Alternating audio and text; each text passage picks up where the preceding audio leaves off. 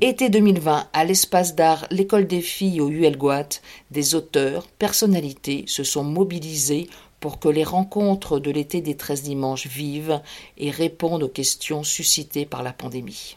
Quelle est la difficulté du politique d'essayer de trouver un sens à donner à des perceptions, des regards, des engagements qui sont souvent tous différents et qui euh, sont quelquefois contradictoires, pas toujours complémentaires, et euh, ce qui oblige euh, souvent à des équilibres quand on est aux responsabilités pour éviter une crise, pour sauver des emplois qui ne sont pas toujours compris ou qui, pour certains, sont largement contestés. Moi, ce que j'ai fait quand j'étais ministre, c'est simplement d'essayer de gérer. Alors, j'ai géré des crises, hein. j'en discutais 5 ans, euh, deux crises aviaires. Euh, je suis le plus gros génocideur de canards, puisque la filière foie gras a connu une grippe aviaire qui nous a obligés à, abattre près de 2 millions de canards. Euh, donc, tu parlais de ce qui m'avait beaucoup plu, de ce qui m'avait moins plu. Ben, voilà déjà un, exemple de ce qui m'a moins plu. Hein problème de biosécurité, crise porcine, alors la Bretagne à l'époque. Dire, les, mêmes agriculteurs qui me reprochaient à moi la crise ne viennent pas me voir aujourd'hui pour me dire euh, si ça va bien, euh, c'est grâce aux politiques. J'attends d'ailleurs que, plus ils en gagneront de l'argent aujourd'hui euh, avec les cochons, plus je suis content pour eux. Je voudrais simplement que chacun se dise que quand on est aux responsabilités, ce n'est pas les 30 dernières années qu'on doit assumer, parce qu'on est là 5 ans, et ce n'est pas sur un seul que porte la totalité de la responsabilité. Mais il y a une tendance, en particulier chez les syndicalistes, parce qu'il faut gérer une base qui est pas contente, à trouver un responsable à la difficulté. Et c'est souvent le politique. Bon, pour l'instant, pour les ministres de l'agriculture qui se sont succédés, c'est-à-dire que moi j'ai fait 5 ans tout seul. Là, trois ans, déjà quatre. Bon, ça a l'air de se passer bien, mais en même temps, il se multiplie. Je ne sais pas pourquoi. Il n'y a pas de crise, donc normalement, ça devrait pouvoir aller. Je ne sais pas ce qui s'est passé. Euh, voilà. Ensuite, euh, et pendant toutes ces crises, alors les tiennes aussi, j'ai essayé pour la première fois de faire baisser la production européenne, pas simplement nationale, européenne, en utilisant des artifices qui étaient utilisés pour les AOP, c'est-à-dire production de qualité. Gérer ces crises, bah, c'est s'exposer tout le temps à la critique, c'est ce que je disais, et essayer de trouver des solutions dans l'urgence. Par contre, ce que j'ai essayé de faire pendant ce temps-là, malgré tout, mais c'est moins apparu et c'est moins facile à vendre sur un média, puisque ce qui va intéresser les médias, c'est euh, le lendemain des vidéos de L214, c'est alors qu'est-ce que vous faites? Et à chaque fois qu'il y a une vidéo, c'est qu'est-ce que vous faites? Et j'ai eu beau répéter que moi, la question du bien-être avait été traitée dès 2014. On avait un plan sur le bien-être animal. Mais j'ai été aussi rattrapé par cette question-là. Donc on est toujours dans l'urgence. Et pendant ce temps-là, malgré tout, moi, j'ai fait voter une loi avec un objectif et une stratégie. Ce que je pense pour résumer les choses, c'est que l'agriculture pêche aujourd'hui par le besoin en capital qu'elle nécessite pour exploiter vous avez besoin de capitaux pour l'agriculture, compte tenu du fait que vous êtes sur une multitude d'exploitations, malgré tout, même si elles diminuent, et que vous êtes sur des marchés où les prix sont extrêmement peu rémunérateurs en termes de, prix et de valeur, plus vous avez des capitaux à investir ou à investir, plus la moindre chute du prix devient un problème majeur au niveau économique. Pas parler, je suis pas un lecteur du port, tout va bien à 1,30 à 40, et vous descendez à 10, à 20, compte tenu, euh, tout va bien. Après, toujours dire qu'il faut plus, hein. mais euh, dès que vous descendez, parce qu'il y a des investissements à faire. Donc la stratégie de l'agroécologie, c'est d'abord de penser à utiliser ce qui est gratuit avant d'être obligé de dépenser pour produire. Et qu'est-ce qui est gratuit? Ben, C'est une partie du mécanisme de la nature. Je prenais souvent cet exemple parce qu'il est plus simple. Vous connaissez euh, la coccinelle et puceron, bon, ça c'est ce qu'on appelle le biocontrôle, utiliser des parasites des parasites, pour éviter d'utiliser de la chimie. Utiliser les vers de terre plutôt que de labourer. Tout à l'heure, Maxime a divisé par 25 notre efficacité énergétique. C'est vrai que plus vous avez des charrues qui labourent profond, plus vous avez des tracteurs qui sont puissants, plus ils sont puissants, plus ils sont gourmands en énergie. Et pendant ce temps-là, en y réfléchissant un tout petit peu, ben, euh, les vers de terre peuvent travailler euh, tout aussi bien, sans consommer d'énergie fossile, et sans utiliser de gros matériels. C'était, oui, ça s'appelait toutes les couvertures de sol et, euh, et l'agriculture de conservation. C'est de faire en sorte qu'on évite de, retourner la terre, de modifier ce qu'on appelle les horizons du sol, pour faire en sorte que ben, les vers de terre et tous les micro-organismes du sol puissent travailler confortablement et avec euh, l'utilité qu'ils ont pour nous. Parce que moi, je ne sors pas de l'objectif. Je ne suis pas simplement là pour dire, et la permaculture est là pour euh, le montrer, que parce qu'on va utiliser les mécanismes de la nature, on va produire moins. C'est complètement faux. Et ça, dans le débat public et politique, là au sens de terme, sur croissance, décroissance, moi, quand je suis arrivé, on me disait si vous voulez faire de l'agroécologie, ben, il va falloir baisser la production. Et je leur dis, ben bon, pourquoi? Et ça, c'est un vrai sujet. Alors, quand on commençait à dire on va baisser la production, il y a tout un tas d'agriculteurs. Alors, pour le coup, déjà, les prix sont faibles. Mais si en plus vous produisez moins, il s'agit de quel, va être mon revenu? Et l'agroécologie, c'est la combinaison des enjeux et des mécanismes de la nature avec les mécanismes aussi de l'économie de marché. Comment je combine les deux? Et comment l'un peut être utile à l'autre? Et ce que je disais, tout ce qui est gratuit par définition, c'est tout ce que vous investissez et ça coûtera au bout du compte beaucoup moins cher. On parlait tout à l'heure de, la, de planter des arbres, l'agroforesterie. Alors, vous voyez, ici, par exemple, ça c'est très intéressant, regardez cette cour de l'école de vous avez une rangée de tilleuls. Fut un temps, il y a encore une trentaine d'années, les cours, alors qu'à l'époque, ils mettaient des tilleuls. Les cours ont été vidés d'une partie de leurs arbres. Avec le réchauffement climatique, toutes les collectivités aujourd'hui replantent des arbres. Je dis ça juste au passage. Hein, mais voilà, vous avez exemple, et d'ailleurs le, tour des églises des. L'agroforesterie, c'est d'utiliser les arbres, puisqu'ils sont capables de nous apporter en auxiliaire pour aider les cultures. Et en même temps que les auxiliaires qui aident les cultures, on produisait du bois ou des fruits. Et on combine là à la fois l'intérêt phytosanitaire avec un intérêt économique qui peut être parfaitement construit. Vous avez eu tout à l'heure un exemple avec ce qui a été présenté sur les algues.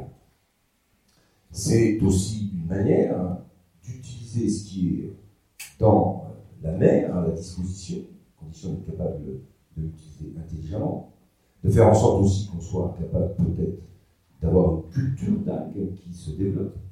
Mais les algues ont un gros potentiel, ça a été rappelé dans le domaine de la santé, dans le domaine des biostimulants. Qu'est-ce que c'est que les biostimulants c'est euh, ce qu'on va mettre et donner aux plantes pour qu'elles stimulent justement leur défense immunitaire. Ça a été très bien rappelé tout à l'heure. Donc ça stimule. Mais ça peut être très intéressant parce que plus vous stimulez euh, les défenses immunitaires, moins vous avez besoin de défense chimique complémentaire. Et donc, toutes ces stratégies, il faut que ça soit avec l'objectif de permettre à ceux qui vont les utiliser de continuer à vivre avec un revenu sur leurs exploitations, et de faire en sorte que ces stratégies soient aussi un élément du débat social qui agite euh, aujourd'hui l'agriculture, c'est-à-dire qu'elles soient aussi un élément de revalorisation du travail de l'agriculteur, du métier de l'agriculteur. Et je préfère d'ailleurs à agriculteur, je préfère cultivateur. Parce que dans cultivateur, il y a cultiver. C'est à la fois la culture, était à l'origine de agriculture, culture ensuite, parce que c'est la connaissance. Et ce qui a été euh, la pire des pertes pour une partie euh, de l'agriculture dite conventionnelle, c'est de faire en sorte que les agriculteurs perdent leur connaissance. La connaissance de leur sol, la connaissance de leur milieu, la connaissance de leur de leur paysage. Ça, ça a été le pire. Et s'il y a un message à faire passer aujourd'hui, c'est de dire arrêtez d'aller acheter des connaissances chez nous. Récupérez vos propres connaissances. Réinvestissez dans vos connaissances, dans votre connaissance, du sol, des milieux, de, des mécanismes de la nature. Et ça, c'est un processus qui ne coûte pas très cher, qui demande beaucoup d'investissement intellectuel et qui ne coûte pas cher. Et et qui, au bout du compte, est extrêmement rémunérateur. Et ça, c'est aussi dans l'enseignement agricole, ça a été dit dans la recherche. Moi, je termine sur un point. Si maintenant, euh, tu poses la question du politique, les défis qu'on a devant nous sont les défis du réchauffement climatique, de la perte de biodiversité qui va avec. Donc ce défi du réchauffement climatique nous impose de sortir, parce que ça c'est impératif, du modèle de développement carboné que nous connaissons aujourd'hui. Carboné au sens d'énergie fossile, ça a été rappelé par Maxime, sur les 4 km et demi, il y a eu 2 km pendant euh, lesquels la nature et la planète a stocké du pétrole, et nous, en à peine un siècle, on a déstocké 250 millions de stockage. Donc c'est sûr que ça va avoir un impact. Sûr. Donc maintenant, il faut qu'on déstocke ce qu'on a dans l'atmosphère et qu'on évite de continuer à émettre des gaz carboniques. Et donc, il faut qu'on décarbone notre modèle économique.